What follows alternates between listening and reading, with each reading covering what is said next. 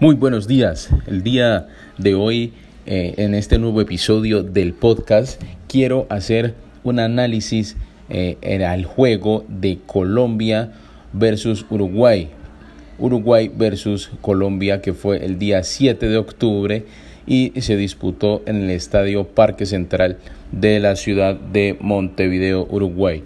El pequeño análisis que quiero hacer en base a la selección Colombia creo que es un punto importante que se consiguió, eh, pero también eh, volviendo al, análisis del juego, eh, creo que la selección Colombia jugó de una manera aguerrida, de una forma en la cual le metió fuerza testicular, por llamarlo de alguna manera.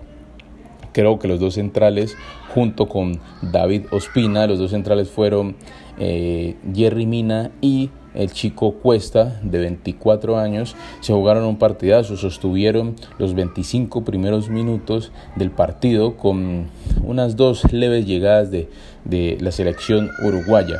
Creo que también eh, los laterales tuvieron una influencia importante, como Mojica, que no se dejó atacar, que estuvo bien parado, cuando tuvo que salir salió, y por la banda de Estefan Medina, que fue el lateral derecho, tampoco hubo mucha incidencia de juego.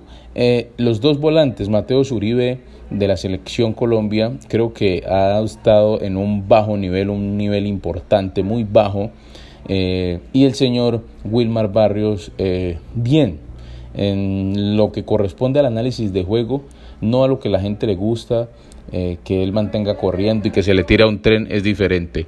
Pero el tipo de, de juego al que él está acostumbrado es a entregar la pelota al pie, entregar la pelota a pases cortos, pero cuando tiene que hacer una transición larga, un balón largo, no lo hace muy bien.